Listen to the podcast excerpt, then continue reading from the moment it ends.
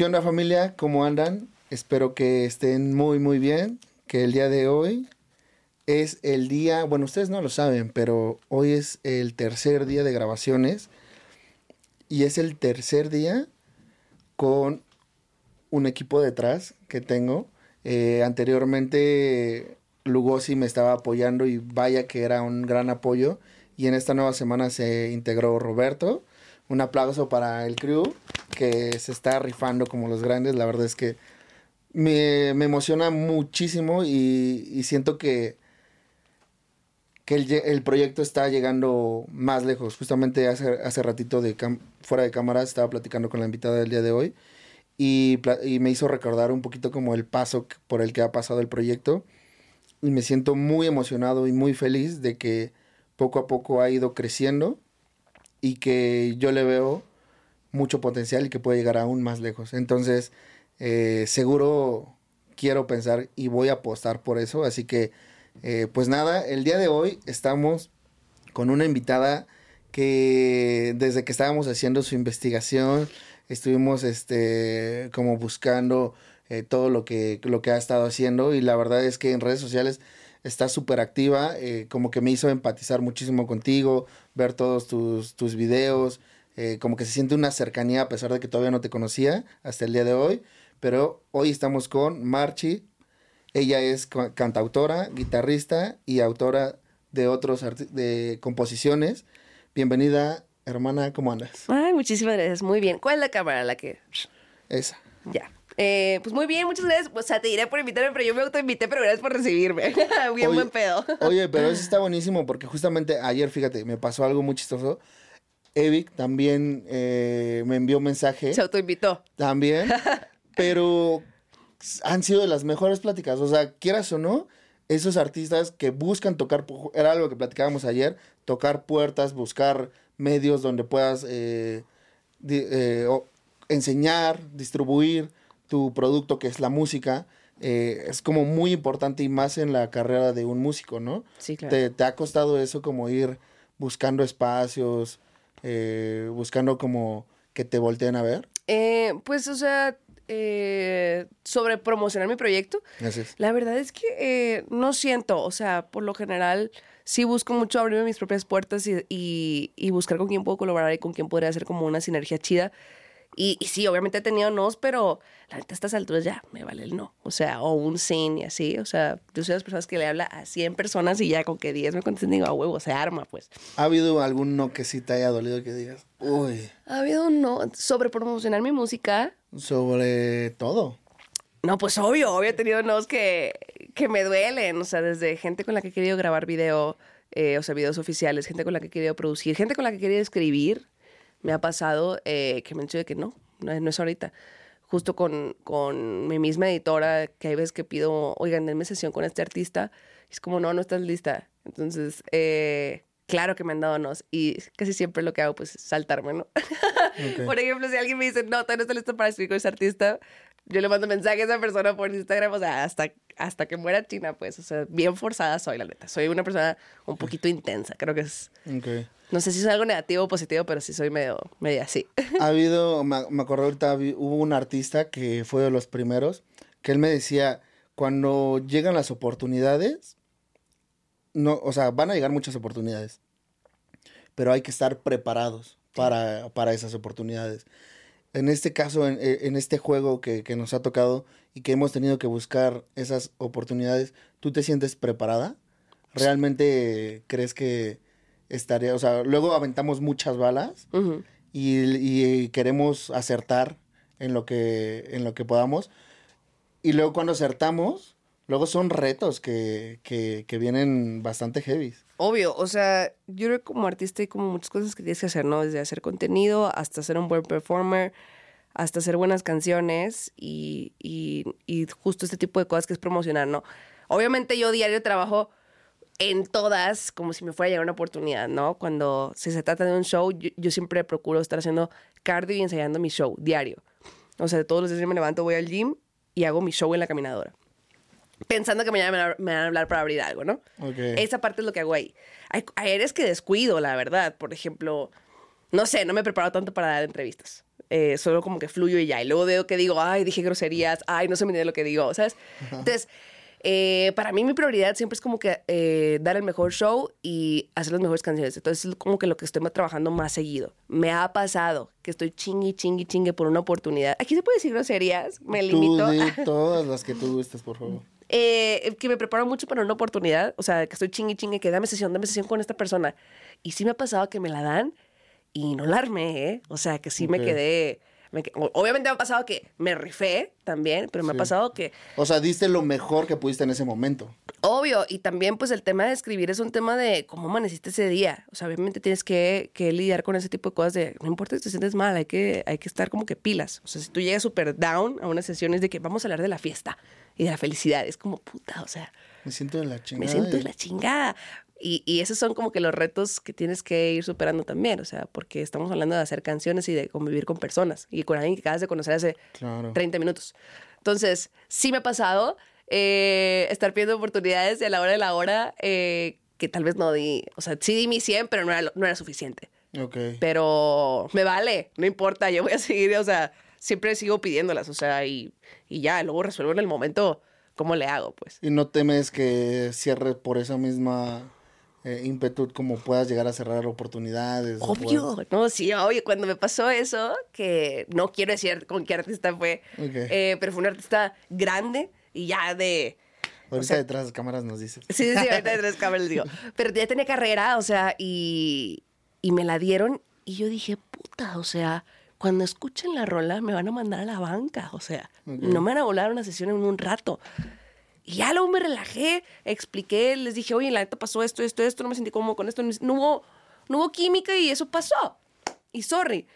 Y, y sí me mandaron un reto a la banca, la neta. Ok. Pero X, pues dije, ok, si no me van a dar sesiones, pues yo me las voy a buscar. Y ya, eso hice. Y, y ya, pues ya pasó el tiempo y ya me pude reivindicar con otras canciones que hice. ¿Y no listo. te pegó? O sea, Obvio, no, yo me fui a mi casa llorando. Ese tipo de cosas sí me pegan. Pero pues, o sea, sí, sí analicé mucho la situación como que, ¿qué fue lo que pasó? ¿Qué hice mal?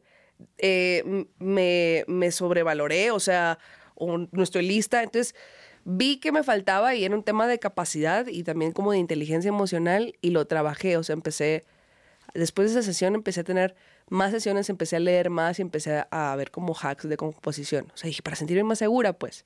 Aunque Estar no sé. preparada. Sí, entonces, pues sí, trato de estar preparada para los retos que me pongo y pues obviamente pues tengo que aprender en cada uno que me enfrento, ¿no?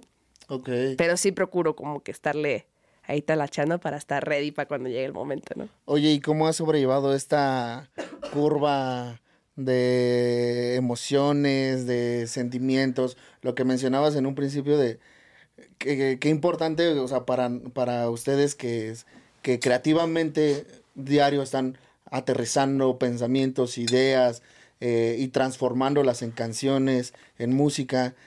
¿Cómo manejar esta luego avalancha de emociones de que un día estás triste porque no estás percibiendo lo suficiente para seguir en la música, pero otro día estás súper alegre porque sí quieres romperla, pero luego otro día estás más o menos, eh, o sea, está cañón también luego esa... Esos curvas. niveles, sí. Eh, pues eh, la verdad yo en el tema de, de motivación soy un poco neutral. Ok, O sea, como ya, ya pasé, o sea, he pasado por mucha desilusión, entonces ya como que mi expectativa es más real ahora, ¿no? ok. Entonces tengo muy, muy claro qué puede pasar y qué no. Y cuando algo muy cabrón me pasa, pues ya me, me impacto y me sorprendo. Pero ya no estoy como que con la expectativa de mañana va a llegar. O sea, ya- yo antes desde pequeña decía, mañana va a llegar Universal y me va a firmar y, y ya, soy famosa. y ya voy a vivir de la música, ¿no? Y yo sorpresa. Y yo, sorpresa, luego te das cuenta que no, que requiere mucho esfuerzo, que requiere mucho trabajo. Entonces, mis expectativas volvieron más reales. Entonces, al tener expectativas más reales, pues la desilusión es menor, ¿no? Y, y te co- concentras más trabajando. Pero sobre todo, eh, lo que mencionabas de los niveles de ánimo. O sea, yo sí tengo de que días que estoy súper feliz y días que los que no estoy tan feliz. Pero todo eso sirve para hacer música. O sea, no toda la música es feliz y no toda la música es motivacional. Hay música que es down y que es triste. Y a pesar de que mi proyecto no es así, me sirve para sacarlo, o sea, para canalizar y, y, y sanar. O sea, es más rápido, es como un, un catalizador.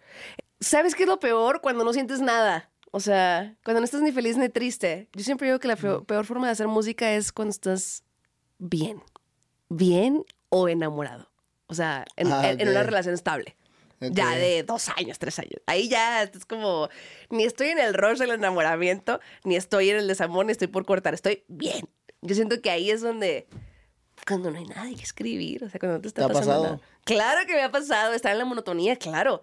Y, y justo yo cuando, cuando acabé mi relación con mi expareja fue en mi momento más creativo. Y no todo era sobre la Sí. ruptura, sino como, pues estaba sintiendo un chorro todo el tiempo, estaba de que, ay, sí, soy wow, ya soy soltera. Y luego era como que, ah, lo extraño un chorro. Entonces, Sí, una también, un buen emoción. Ay, un Había un video que apenas vi que, que me, me daba mucha risa porque era un compositor que era, era un sketch, pero que según era un bolero, y él llegaba con su esposa y le decía, o sea, tú estabas súper feliz, y le decía, es que dame razones para escribir. Le decía, déjame, por favor, ponme el cuerno, hazme algo, porque soy un cantante de bolero y necesito escribir algo.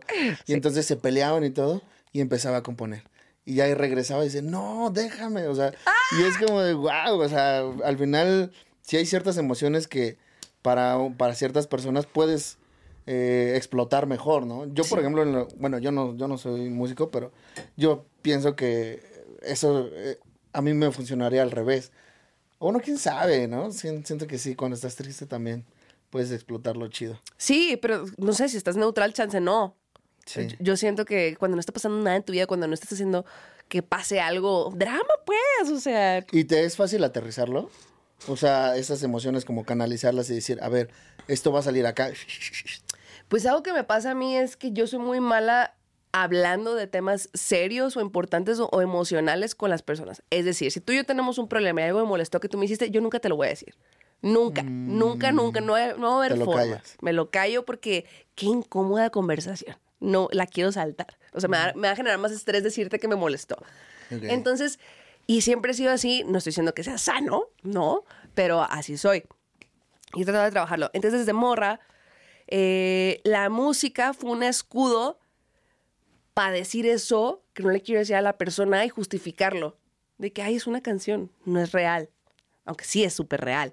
Y es más, yo cuando estaba más morra, hacía rolas y decía que alguien más las escribía. O sea, de que no, ah, la canto, pero la hizo alguien más. O sea, tanta pena me daba decir que estaba pensando o sintiendo. Porque algo pasa con mi personalidad que yo soy como eh, súper eh, como extrovertida y como relax y así, pero muy en el fondo soy como súper romántica, súper seria, súper introvertida. Entonces, como que esa parte, eh, como que me da pena, o sea, es muy mía, pues, y no tengo necesidad de dársela a la gente, o sea, que me conozcan así. Entonces lo hice a través de canciones y eso me hace sentir segura. Entonces, por eso nació todo el trip de hacer canciones, por la dificultad de hablar. Qué Oh. raro, ¿no? Órale, qué raro, ¿eh? Porque pensaría que, que no sería así. A ver, vamos a retomar, vamos a regresarnos más bien a esa parte de, de tu vida, porque hay, hay uno de los temas muy interesantes que, que aquí me lo puso mi equipo, que está bien, que se me hace muy chido, que es el apostar por la música. Hay, hay algo que estuvimos viendo contigo que era el aventarte y le decíamos ayer un salto de fe.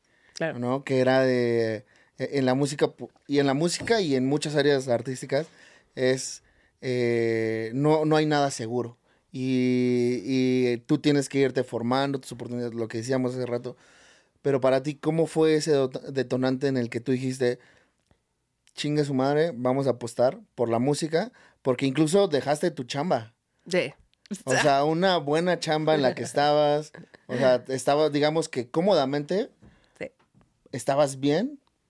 ¿Y por qué te, cómo te decidiste a dejarlo? Pues a ver, o sea, la música me ha tratado muy bien desde siempre. O sea, fue mi primer trabajo desde que tengo uso de razón. O sea, mi primer sueldo, que fue pequeñito, lo recibí a los nueve y fue por una obra de teatro en la que canté, bailé y actué. Entonces, desde el día uno yo vi la música como una forma de generar dinero. Tal vez no la que quisiera, pero me daba dinero, ¿no? Ah, Después yo me fui a vivir a Monterrey por, por el destino y yo no quería estar ahí y necesitaba irme, pero toda mi familia vivía allá. Entonces yo dije como, ¿cómo me regreso? O sea, ¿cómo? Porque si le digo a mis papás me van a decir, no, no te vas a regresar. Entonces yo dije, ¿qué es lo único que sé hacer? Tocar la guitarra y cantar. Me fui a todos los pinches bares de Monterrey. Oye, perdón, ¿y cómo aprendiste la guitarra? Te- Ah, pues, o sea, pues tenía una guitarra en mi casa y así ponía Hannah Montana tutorial. así literal, los Wow, Jonas Brothers. No voy a mentir, la neta no soy súper prodigiosa. O sea, aprendí con eso, madre. Obviamente ya luego mi papá me regañó y me empezó a decir que, güey, o sea, escúchate Van Halen, escúchate Bon Jovi, así. Entonces, ya luego mi... ¿No, ¿No viene la música de, de familia o sí? No, mi familia no es de músicos, pero sí de melómanos. O sea, mi papá sí. Y mi papá construyó, yo creo que, todo mi gusto musical. O sea, cuando ya se dio cuenta que me gustaba la música y vio que me estaba desviando en el camino, me dijo, te voy a enseñar todas las bases de los 70s y de los 80s. Claro. Y ya, ahí ya se hizo mi gusto musical. Ok. Pero retomando, eh, me quería ir de Monterrey.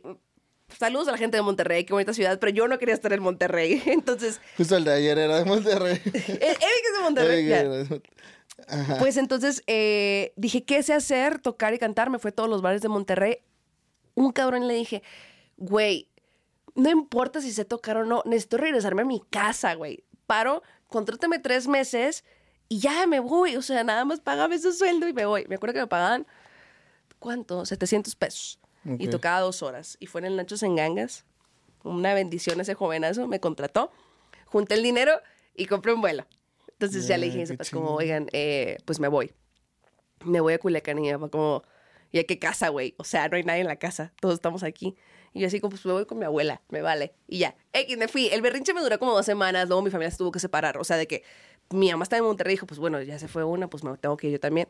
Mi familia vivió separada como por dos años por mi chistecito. Ok. Entonces, eh, fui a Culiacán y pues mi fan estaba súper enojada conmigo por lo que había hecho. Y dije, pues ya tengo que empezar a generar dinero para justificar que me fui, ¿no? Claro. Entonces hice lo mismo en Culiacán y pues monopolicé eh, el tema de restaurantes, bares, bautizos, bodas. O sea, yo por cuatro años toqué en todos lados Tocabas en Culiacán. covers en ese Tocaba momento. covers, siempre toqué covers.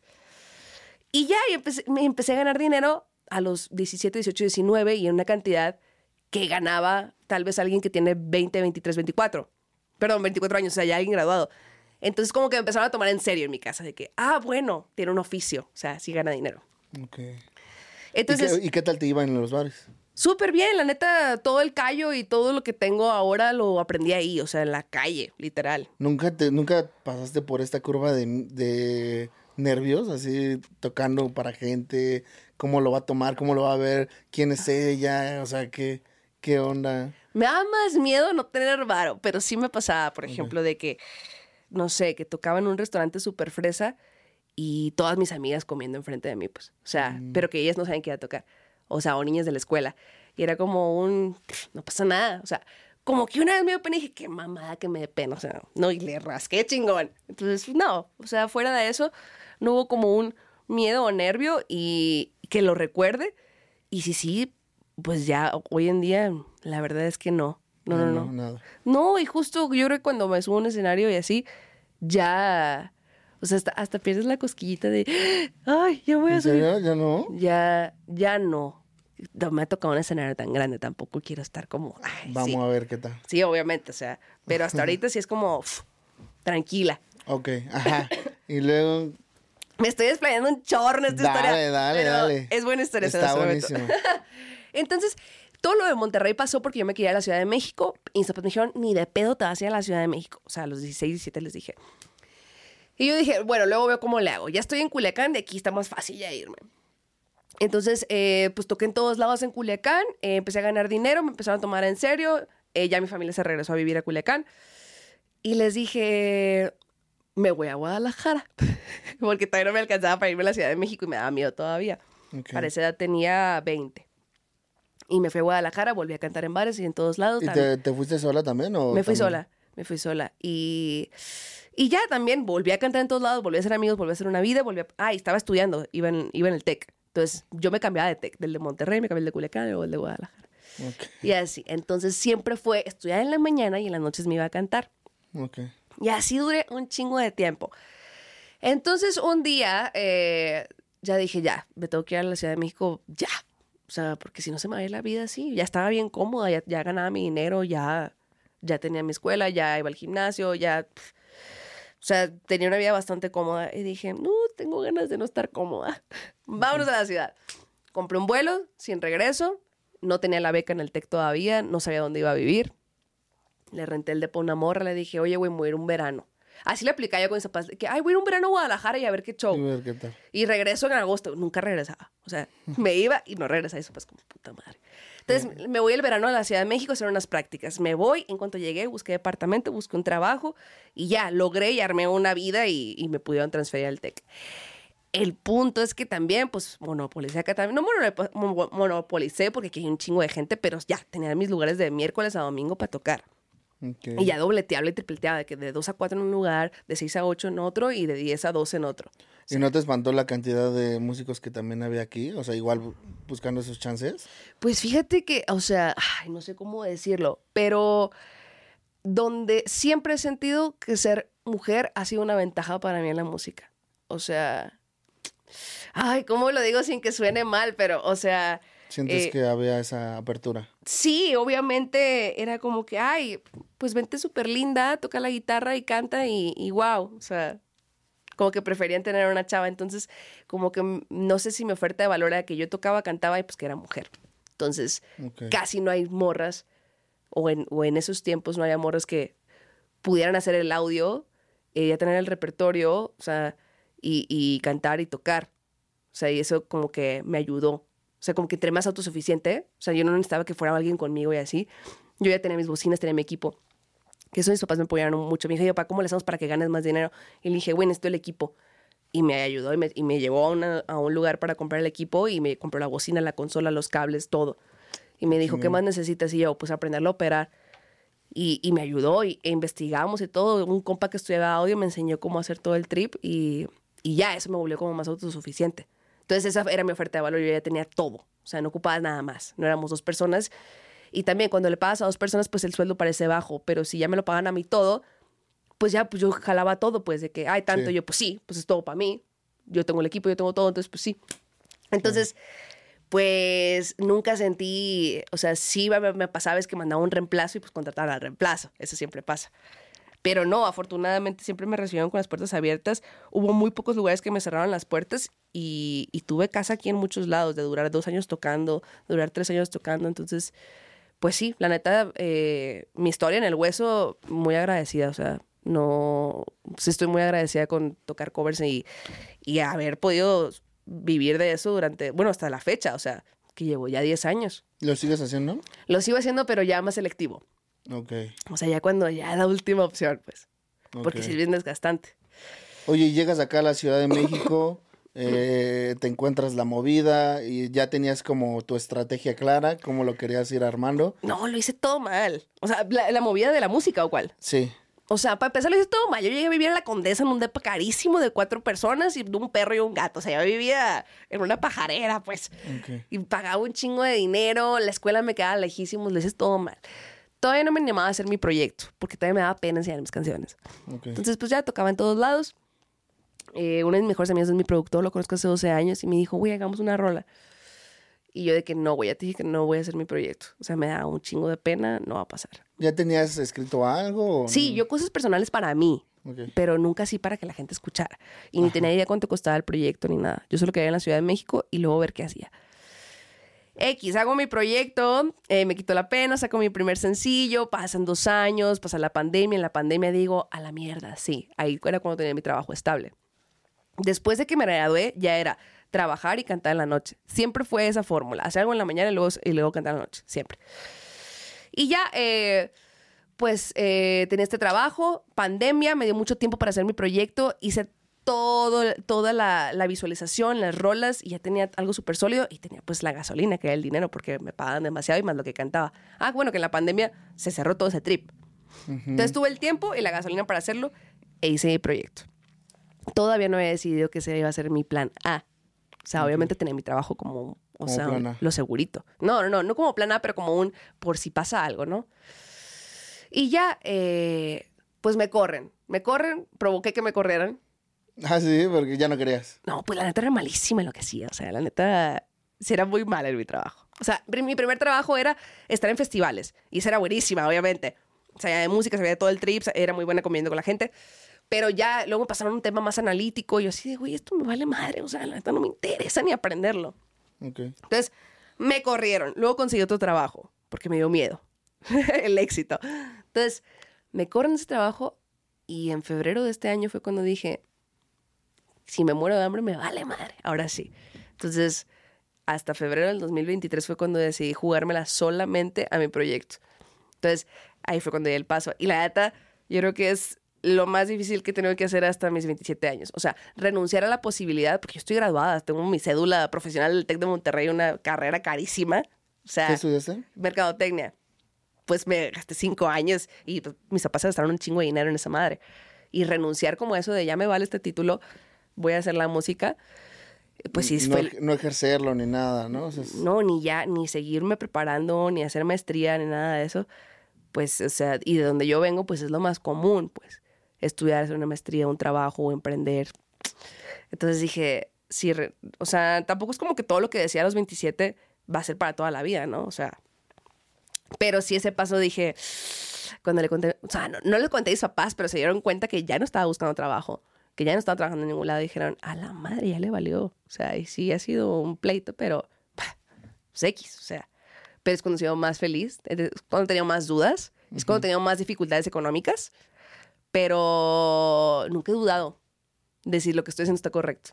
O sea, ya muy feliz con esta decisión, me, me costó mucho trabajo y, y no lo decidí, simplemente me orillé a hacerlo. O sea, me dan una entrevista de trabajo y yo, no, no voy a ir, así. O, o las, las manipulaba para que no me, no, no me contratara, pues, de que, ¿sabes hacer esto? Y yo, no, no me interesa. O de que me levantaba tarde y no, no entraba a la entrevista, así.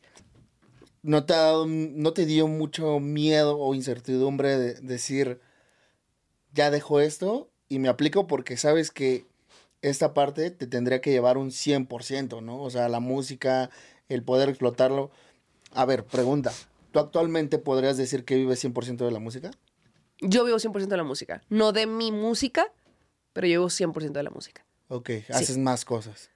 Pues sí. Diversificas. Cantar en bares, hacer grabaciones, eh, ese tipo de cosas.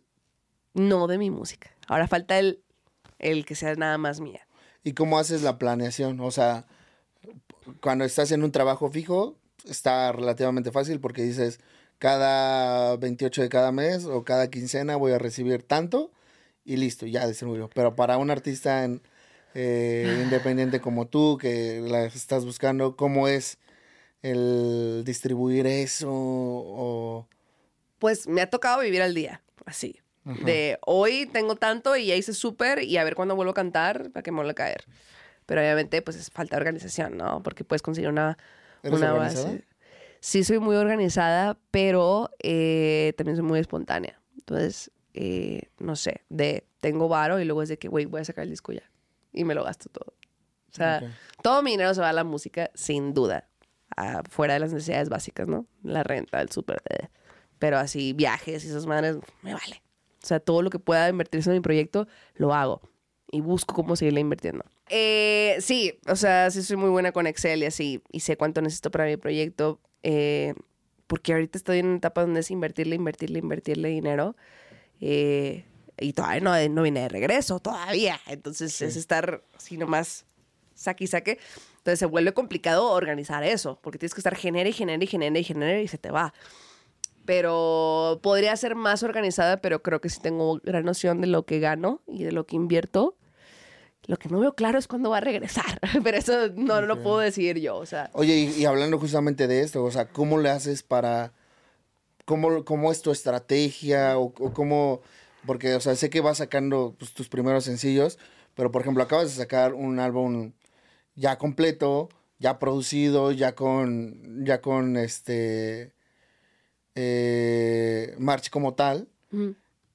O sea, acabas de sacar el nuevo de, el álbum de RGB que viene acompañado con ocho canciones Sí. y que ya seguro hubo un proceso detrás bastante eh, pesado, un arduo trabajo, tuviste que hacer colaboraciones con ciertas personas, yo creo, eh, pero ahora la parte de la distribución, ¿qué onda? ¿Cómo? O sea, invertiste tanto, invertiste tiempo, invertiste dinero, invertiste ganas, invertiste tus, todo, ¿Y ahora qué viene? O sea, sueltas, sueltas ese bebé que fuiste criando durante no sé cuánto tiempo te llevó. Ah, pues es que era mi primer álbum y me tardé de más. Yo tardé dos años en sacarlo. Dos años. Sí, ahorita ya tengo el otro álbum, lo hice en tres meses. Eh, y ya, estoy como en el proceso de pagarlo y sacarlo y sale en junio. No el álbum completo, empiezo a sacar música. Entonces, Ok. obviamente nadie, nadie te dice cómo hacer un EP. Yo tardé dos años. Y en ese momento yo creía que un, fe- un, un- un muy mal consejo que era un fake it till you make it. Entonces yo dije, haciendo videos muy cabrones, me voy a ver como si ya estuviera, o sea, súper solidificada como artista.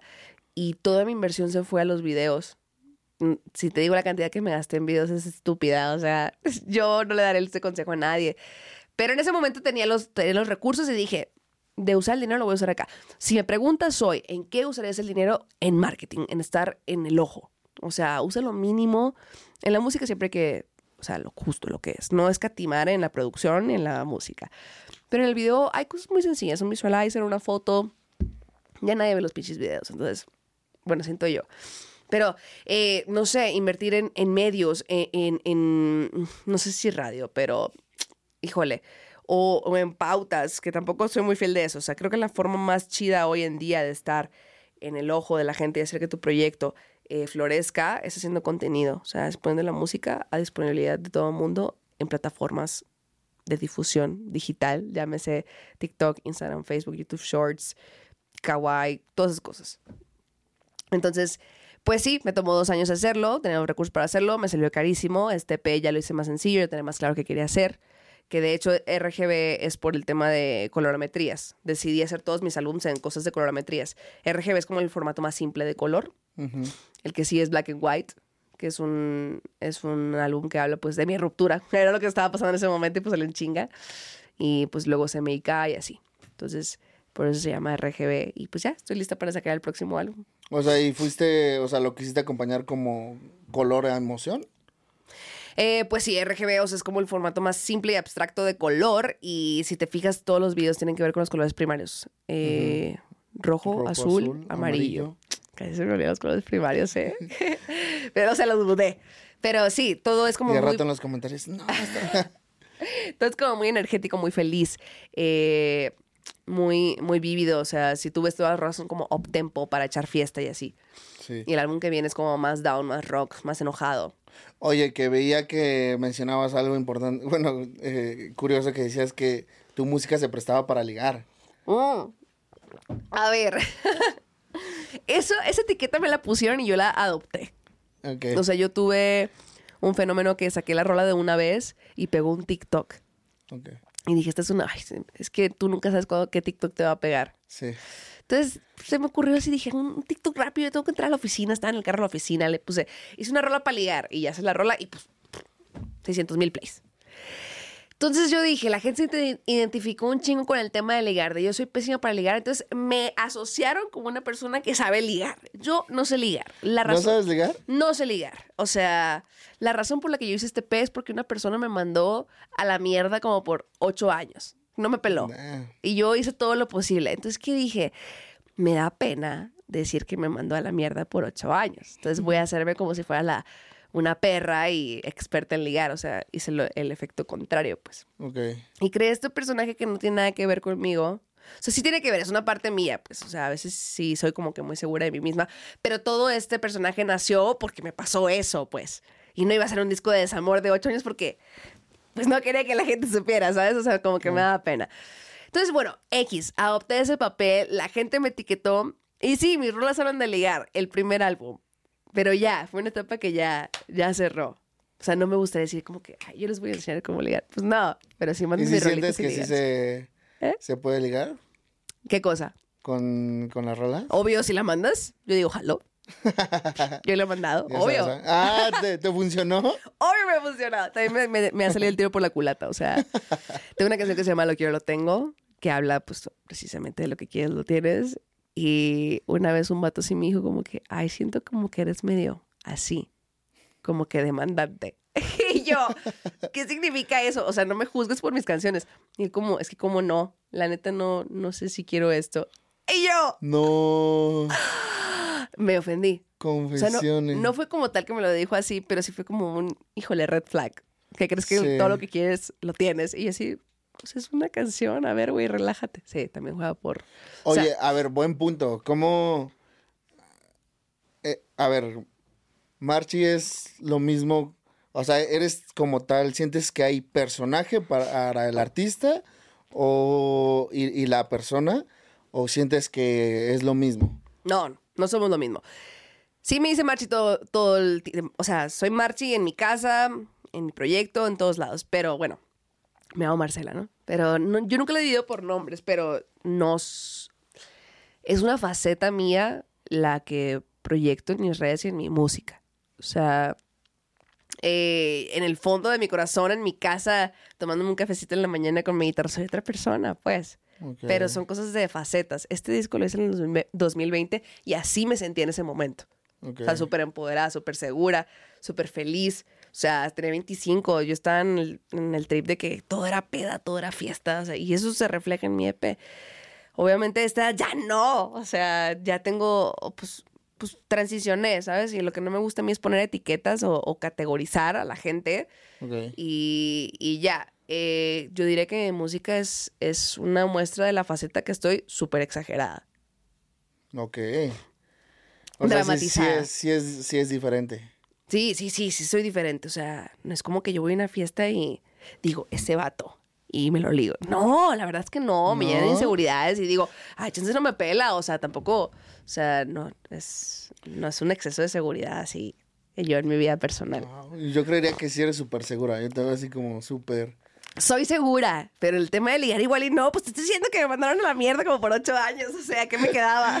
Ya con todo y traumas. Con- Oye, eh, hablando de esto de, de mostrar tu imagen, de estar, eh, que, que la gente este, empiece a opinar de, de- del contenido que subes, ¿qué, qué tal ha sido la exposición en redes sociales y el aventarte a decir, chingue su madre? O sea, lo que decías, no sabes en qué momento un reel va a pegar cabrón, pero ya ahí tu imagen está, o sea, como decían, una vez que eh, sueltas algo en el internet, ya no te pertenece y ya es de todo el mundo. Pues, o sea, ahorita que gran parte de, de las prioridades de mi proyecto, de las actividades, es hacer contenido, ¿no? Entonces, hasta ahorita le he metido machín, me ha funcionado muy bien. Y nunca he experimentado el hate. Eso es súper raro, nunca me había pasado, o sea, por parte de amigos, por parte de gente en internet, nunca, pero por- también porque mis videos pues no llegaban mucho, a muchas personas. Ahora llegan un poquito más y, y, ya- y he visto el hate y digo, ¡Ah! ¡qué cosa tan loca! O sea, ¿Qué tal y qué tal lo has recibido? pues, o sea, bien, por lo general el hate físico como que digo, ah, no, no me pega tanto, porque pues, pues eso es una cosa de perspectiva, o sea, de qué es bonito y qué no es bonito. Pues Claro. como que, ah, eso no es mío. No me ha pasado hate de mi música. Cuando me pase eso, te aviso, porque ahí sí no, no sé qué vaya a pasar. Pero no sé, me llegan comentarios como, eh, ¿qué le pasó en la nariz? ¿Por qué parece Michael Jackson? ¿Por qué habla así? De, o sea, y digo yo como, güey, qué loco que, que te tomaste el tiempo por opinar de una nariz. O sea, se me hace rarísimo, Sí. ¿no? O sea, yo veo un video en TikTok y me mama y me da a comentar. O sea, pero que me mamó el video, digo, ya me mamó, me lo quedo, ya, bye. O sea, pero hay hate allá afuera, entonces digo, pues bueno, o sea, hasta ahorita no me, no me ha afectado, pero ya cuando sea de mi música no sé qué va a pasar, no sé si me va a calar. ¿Estarás lista? ¿Estarás preparada? Pues tengo que, ah, o sea, no hay que de también otra. dices, qué chido, ¿no? O sea, yo, yo ya quiero hate. Alguien que salga y que me tire hate, por favor. ¿No te han tirado hate? No, fíjate que no. O sea, de repente ciertos comentarios como medio raros que a lo mejor no les parece el contenido, pero realmente como tal... Hubo alguna vez, pero no, no, re- no recuerdo bien qué me habían dicho, pero me acuerdo que hasta, hasta así con mi familia le dije, ah, no manches, ya me tiraron. Qué chido. Es que el hate es buena señal. Sí, el hate es buena señal. Súper buena señal. Por eso tiren hermano. no, y, y está Se hace bonito. viral. Es que se, se hace viral esto, ¿no? Cancelado al rato. Funados.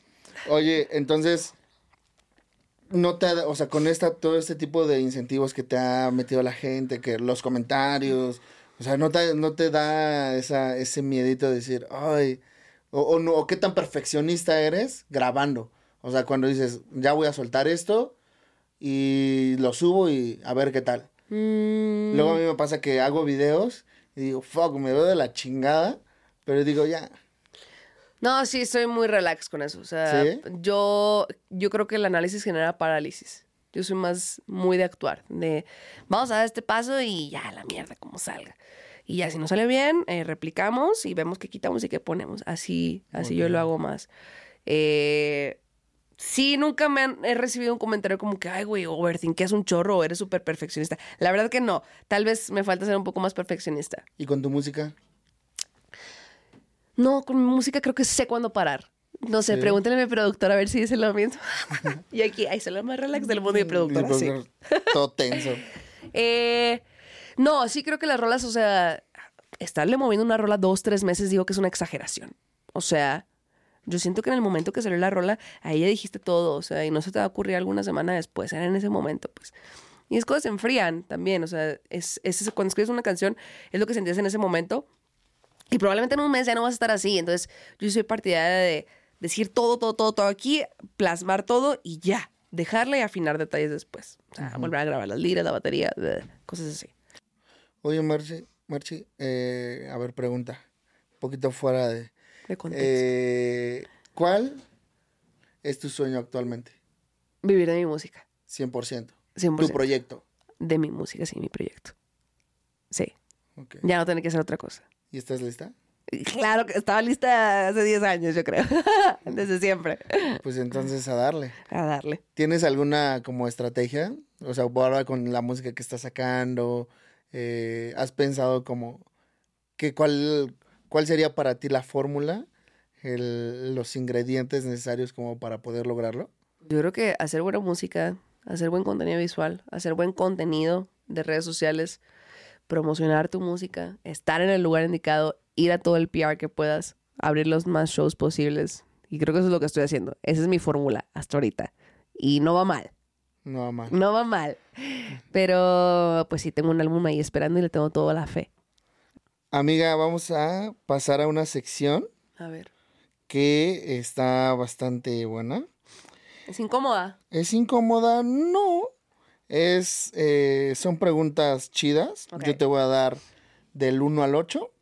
Tú me vas a decir dos números y yo te voy a soltar la pregunta que está indicada a cada número. ¿va? Va. ¿Cuál es tu primer número? Siete. 7. ¿Por qué 7? Pues mi número favorito. Ok. ¿El de la suerte? Eh, No, el cuatro es el de la suerte. Ok. Escoge una obra tuya y una de un artista que te guste, que mandarías al espacio si se estuviera acabando el mundo y el objetivo sea preservar la cultura de la humanidad. La cultura, que ese es el objetivo. Sí. Ay. Una tuya y una de otro artista. Bueno, Mía Chrysler. Ok. ¿Por qué? Eh, porque tiene cultura, habla de un amor norteño. Un primer amor norteño. Ok. y es mi rola favorita. ¿Fue de tu mía. primer amor?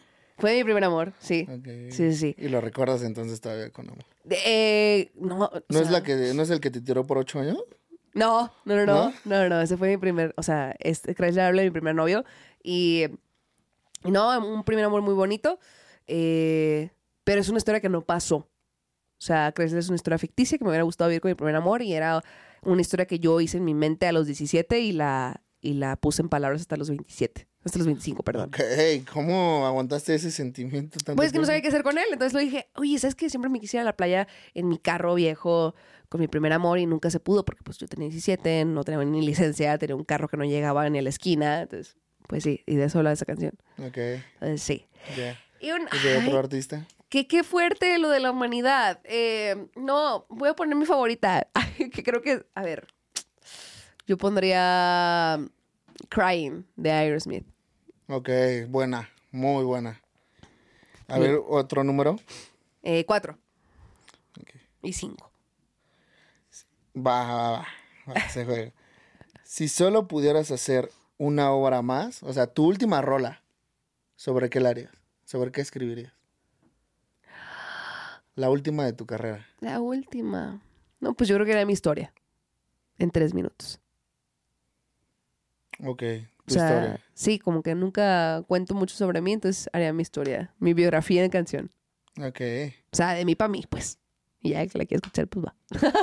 chingón. Eh, cinco me dijiste, ¿verdad? Cinco. ¿Con qué artista del pasado te hubiera gustado colaborar? Con Aerosmith.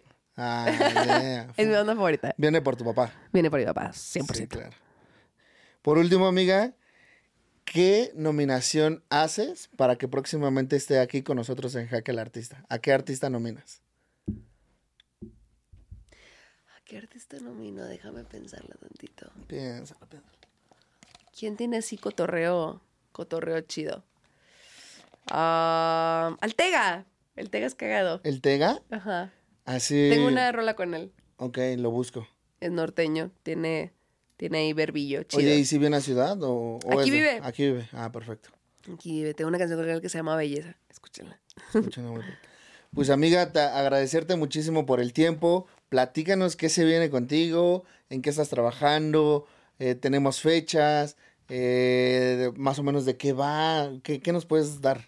Pues ahorita estoy con la salida de mi EP. Salió la semana pasada. Ajá. Se llama RGB. Tiene ocho canciones. Escúchenlo si no lo han escuchado. Y... em, También le hiciste un remix, ¿no? Que está buenísimo.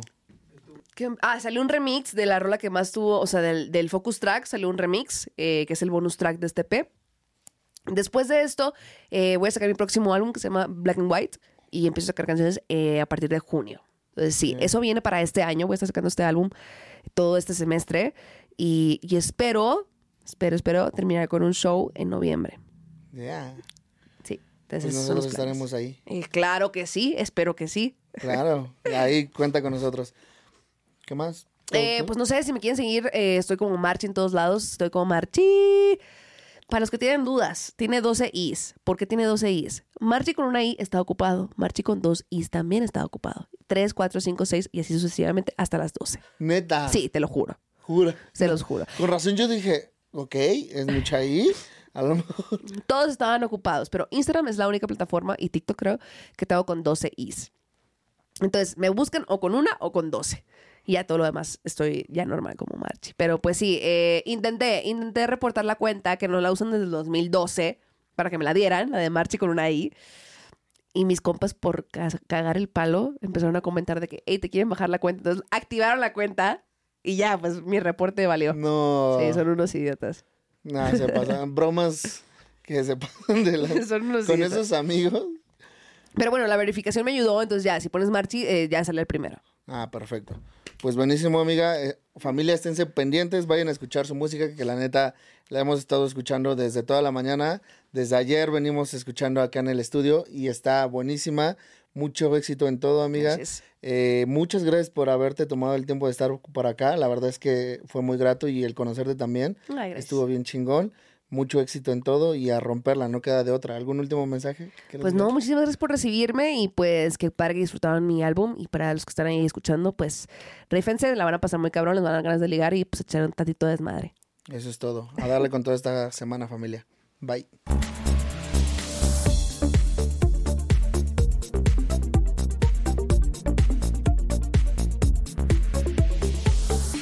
homenaje al artista.